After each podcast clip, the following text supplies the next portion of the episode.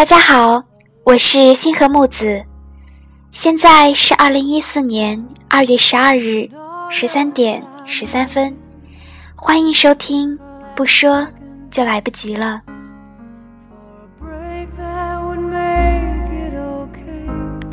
二零一三年已经过去，但是它带来的许多东西还留在我们的脑海中。今天跟大家一起聊一聊二零一三年的国产电影。在下一期的节目中，我会和大家继续讨论二零一三年的美国电影。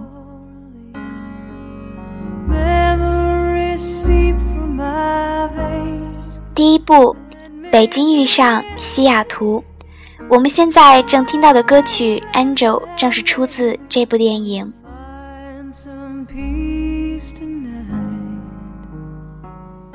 一个是在北京的富豪拜金女文佳佳，一个是在西雅图老实憨厚的司机大叔 Frank。看似生命没有交集的两个人，却因为文佳佳远赴美国养胎生子相遇，然后渐渐的，两人产生了微妙的感情。文佳佳说过这样一句话：“他是世界上最好的男人。”他也许不会带我去坐游艇、吃法餐，但是他可以每天早晨都为我跑几条街，去买我最爱吃的豆浆、油条。我想这是拜金女受触动的动机，也是角色转变、故事展开的楔子。吴秀波饰演的司机大叔名叫 Frank。在英文中，Frank 还有直率的、坦白的意思。这个名字应该也是在暗示他的性格：踏实、务实、诚实。这不正是文佳佳口中的 Mr. Right 吗？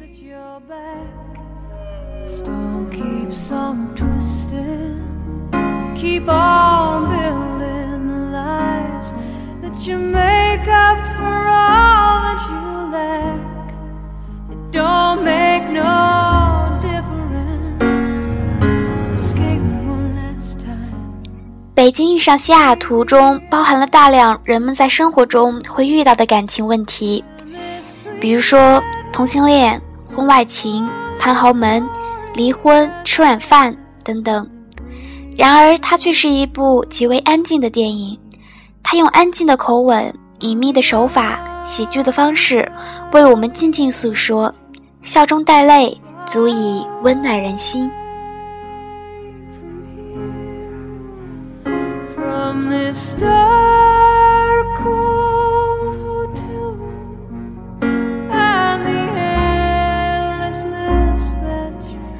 我认为，在影片中的一个小瑕疵是，对于文佳佳这个人物形象转变的刻画未能很好的表现出来。就像是突然从冬天迈进了夏天，中间少了春的过渡，不免有点突兀。这部电影总的来说超乎我的预期，它不同于普通的爱情片，而是散发着自己独有的气质。相信不同的人看，自能看出不一样的味道。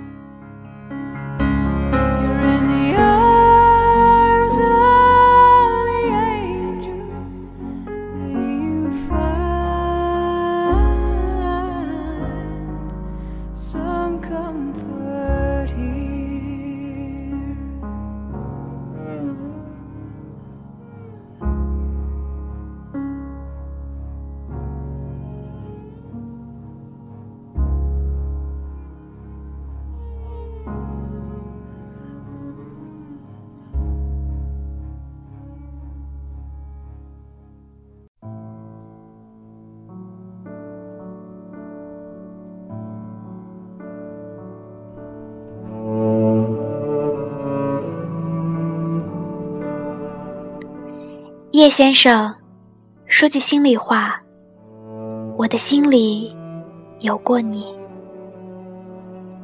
这是一部让我写不出影评的电影，《一代宗师》，因为我自己都不确定是否真的看懂了它。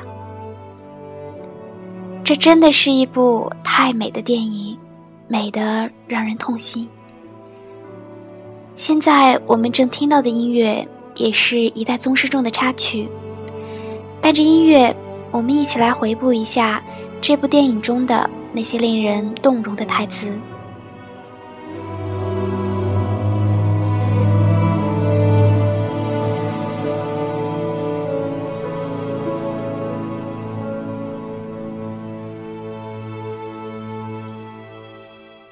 如果人生有四季，四十岁前，我的人生都是春天。人活着一世，能耐还在其次，有的成了面子，有的成了里子，都是时势使然。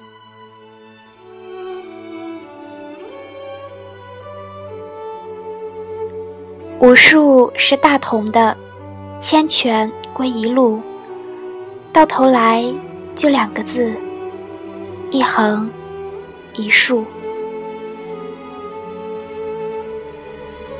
宁可一丝尽，莫在一丝停。想不到那次是最后一面，从此我只有眼前路。没有身后身，回头无岸。说人生无悔，那是赌气的话。人生若无悔，该多无趣啊！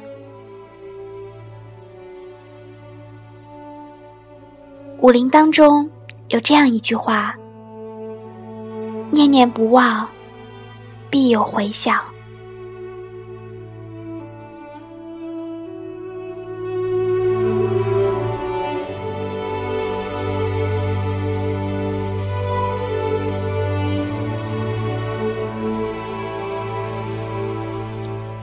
在最好的时间遇到你，是我的运气。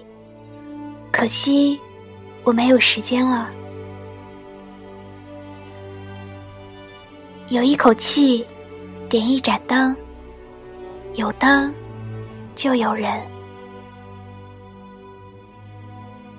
一念既出，万山无阻。狼心自有一双脚。隔江隔海，会归来。世间所有的相遇，都是久别重逢。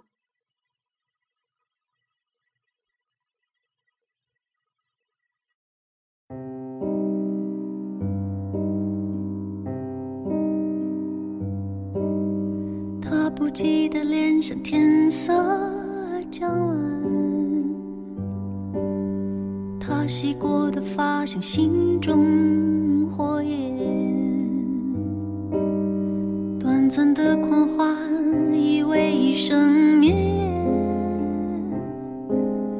漫长的告别是青这部电影大家应该都非常熟悉了，《致我们终将逝去的青春》。作为赵薇的导演处女作，我在这里为她点个赞。电影算不上精，但足以打动人心。复古的色调加上大学宿舍的背景，四个性格迥异的女生，很好的诠释了那个美好年代的学生时光。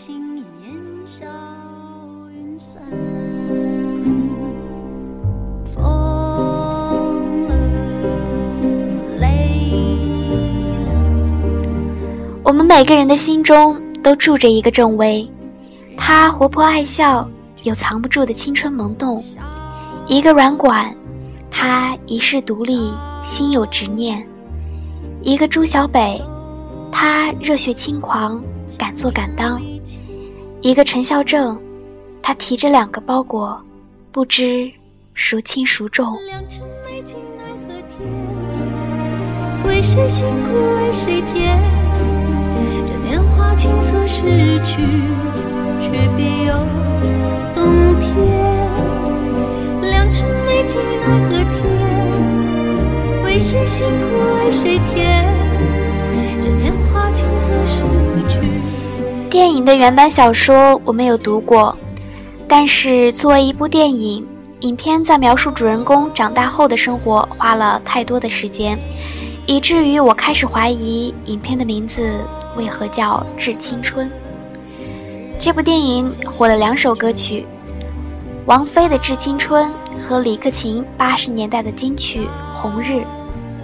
我想，歌词所唱，大概就是赵薇想要表达的青春了吧。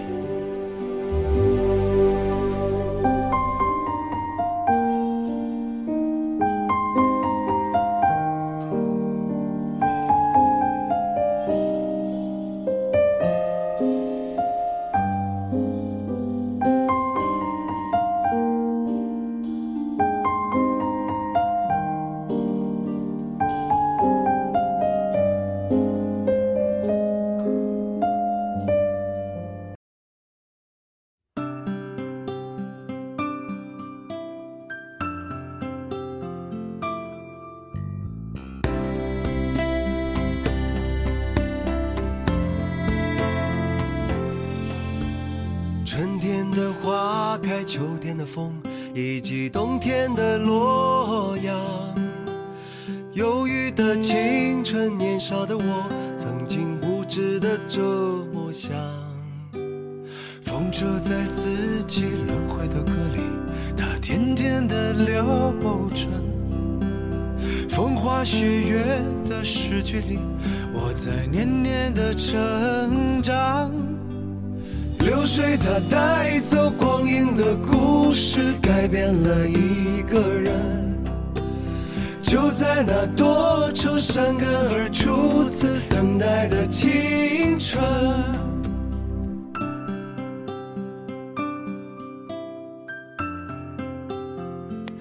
虽然俞敏洪否认中国合伙人是以他为原型创作的，但是每一个看过这个电影的人都会想到新东方。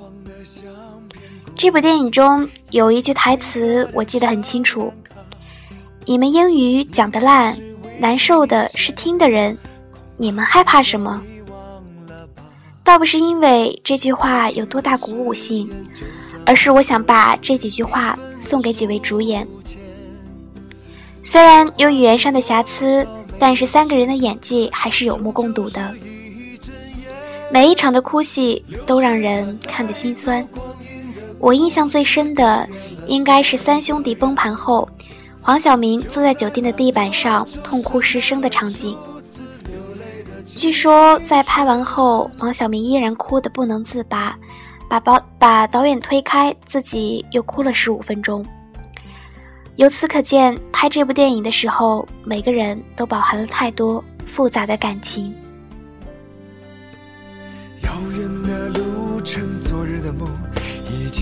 去的笑声，再次的见面，我们又历经了多少的路程？不再是旧日熟悉的我，有着旧日狂热。纵观整个剧情，我们认为这是一部有关梦想的电影。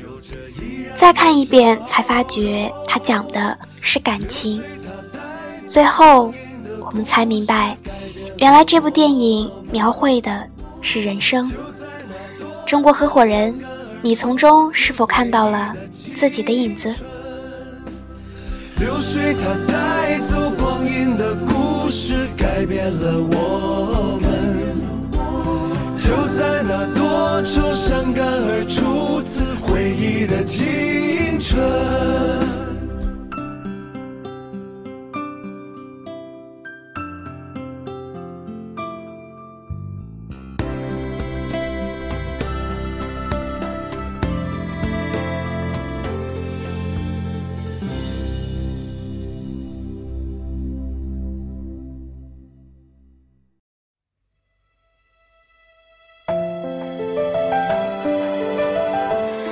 小时代》，这是一个不得不说的电影。它取得了前所未有的成功，也得到了两极分化的评价。爱的人为他发狂，恨的人咬牙切齿。我说，其实一切都是浮云。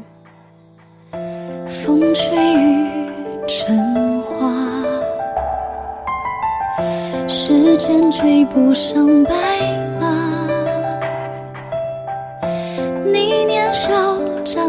的梦话，依然紧握着吗？《小时代》从小说发行起就一直名列前茅，当时并未受到如此大的争议，直到它被搬到大荧幕。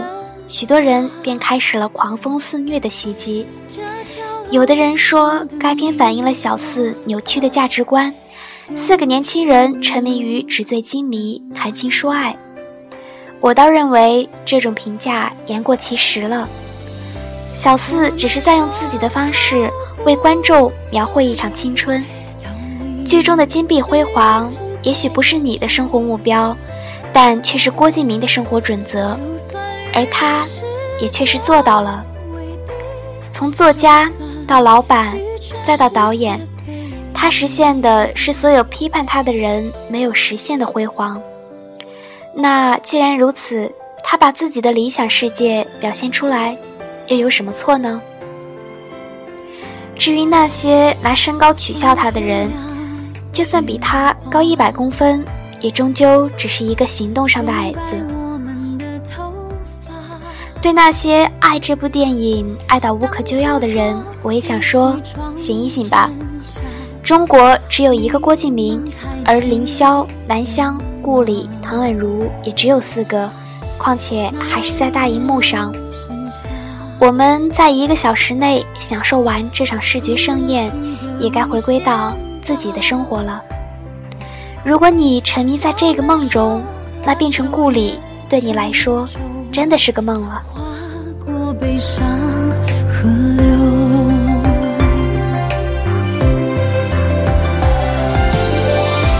你曾说。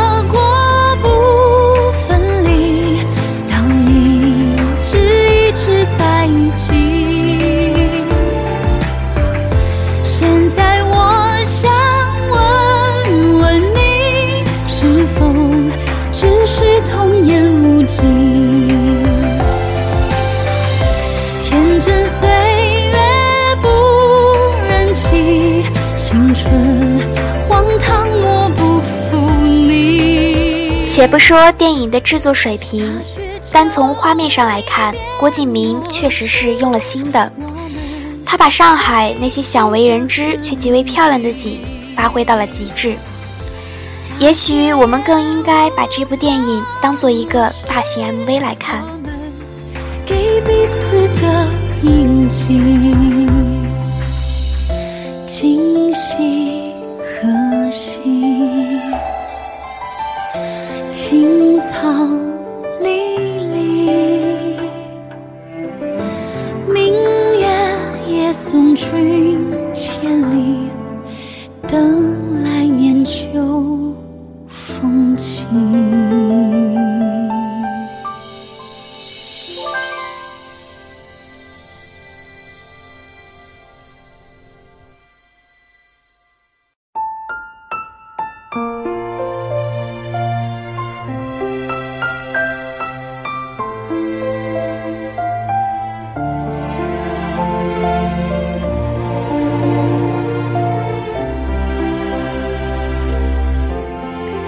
有一天在火车上，偶然听到一句台词，我愣住了，怎么那么像私人定制？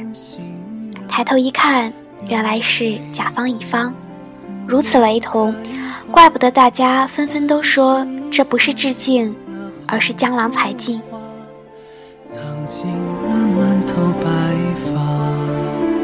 其实《私人定制》这个电影，如果分解来看的话，我还是有喜欢的地方的。就是宋丹丹饰演的第三个故事和影电影最后的雾霾纪录片，可能是电影想要表达的内容太多了，于是欲速则不达，越想表达越词不达意，反倒给人一种主旨不明的感觉。我认为私人定制本还可以做得更好，在这部电影中，冯小刚付出的诚意明显不够多。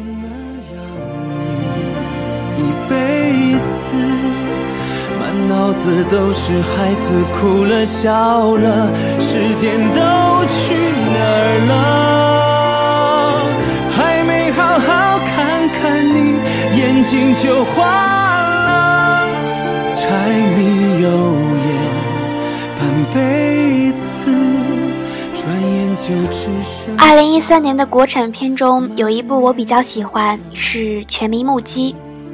它采用正序的同时不断闪回的记叙方式，层层递进，悬疑重重，最后煽情恰到好处，结尾戛然而止，给观众更多遐想的空间。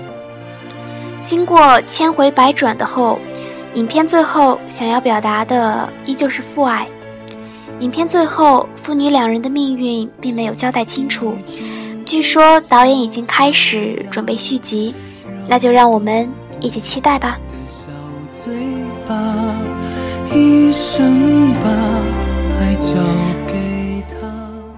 这首《时间都去哪儿了》，我觉得也比较符合《全民目击》这部电影的基调。闭上眼睛，听这首歌，一起来回想。私人定制和全民目击。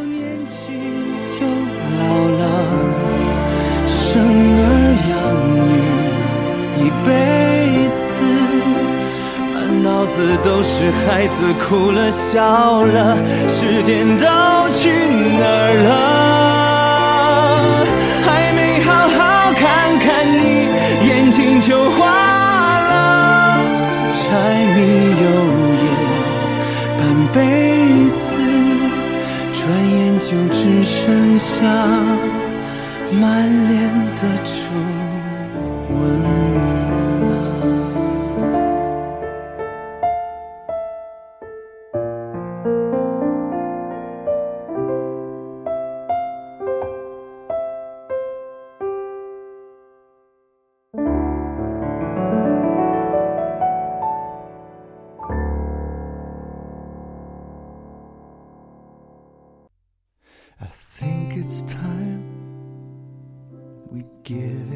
最后一部电影《无人区》，宁浩把无人区的主角设定为了一个律师。他说：“因为这是一个纯粹社会性的职业，运用繁复的人际关系处理人和人之间的冲突，跟自然界不打交道。把这样一个人扔到动物性说了算的地方，有戏。” Volunteer is slowing down and taking time to save himself 律师千里迢迢去无人区的地方打官司，雇他的是一个涉嫌非法捕鹰卖到中东的老大。官司赢了，人放了。老大一时没有那么多现金，让律师把他的一辆轿车开走。律师春风得意，不知道自己其实正在给老大当运货人。自负开始给他带来越来越多的麻烦。在沙漠、黑店、粗人和警匪面前，他的一切社会技能失效，事情越来越失控。他越嚣张，就越吃亏。他自以为可以教育不懂文明的卡车司机，结果只是加倍羞辱。于南的角色从劫后余生回到城市落脚，这个补拍的结局显然是在努力加上一丝温情。无人区最早的原创故事有个十足黑色的结局，你绝望的发现，你只是个动物。并且你无力战胜比你更强的动物。宁浩说：“人无法战胜恶，人也无法避免毁灭。这是一个悲观的结局，但是恶最后也会被毁灭。”宁浩对黑色故事有种本能的敏感和喜爱。黑色往往是从人的知觉和感觉进入，而不是理性。所以，黑色的故事有一种力量，让你觉得这是真的，有触觉的故事。黑色故事甚至打通了人的界限，是假如一条狗看电影也能感受到的情境。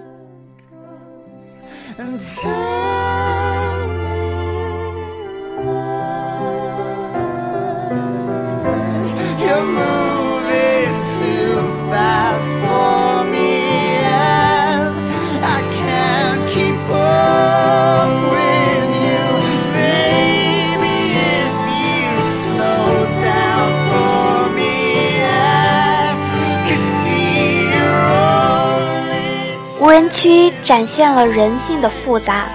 我想，我们每个人看这部电影的时候，都能从每个人物的每个小细节上找到自己的影子。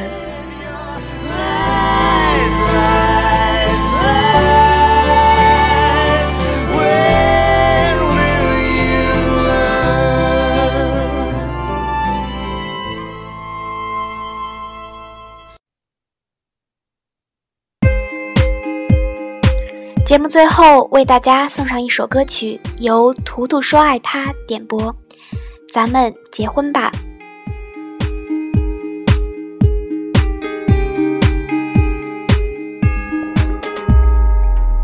洁白的婚纱，手捧着鲜花，美丽的像童话。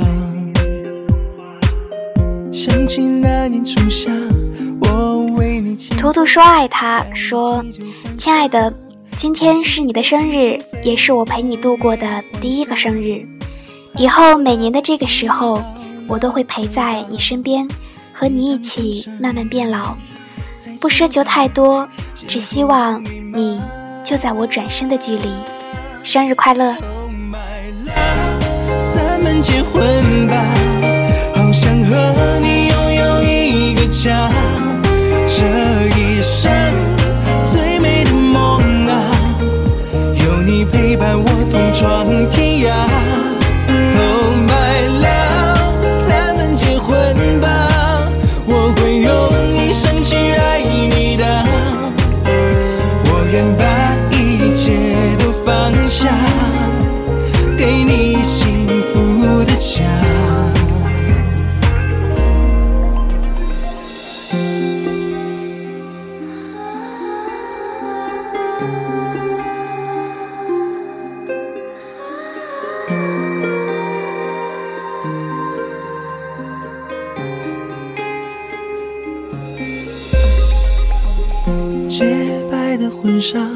手捧着鲜花，美丽的像童话。想起那年初夏，我为你牵挂，在一起就犯傻，丘比特轻轻飞过月光下，潘多拉她听到了回答，礼堂钟声在敲打幸福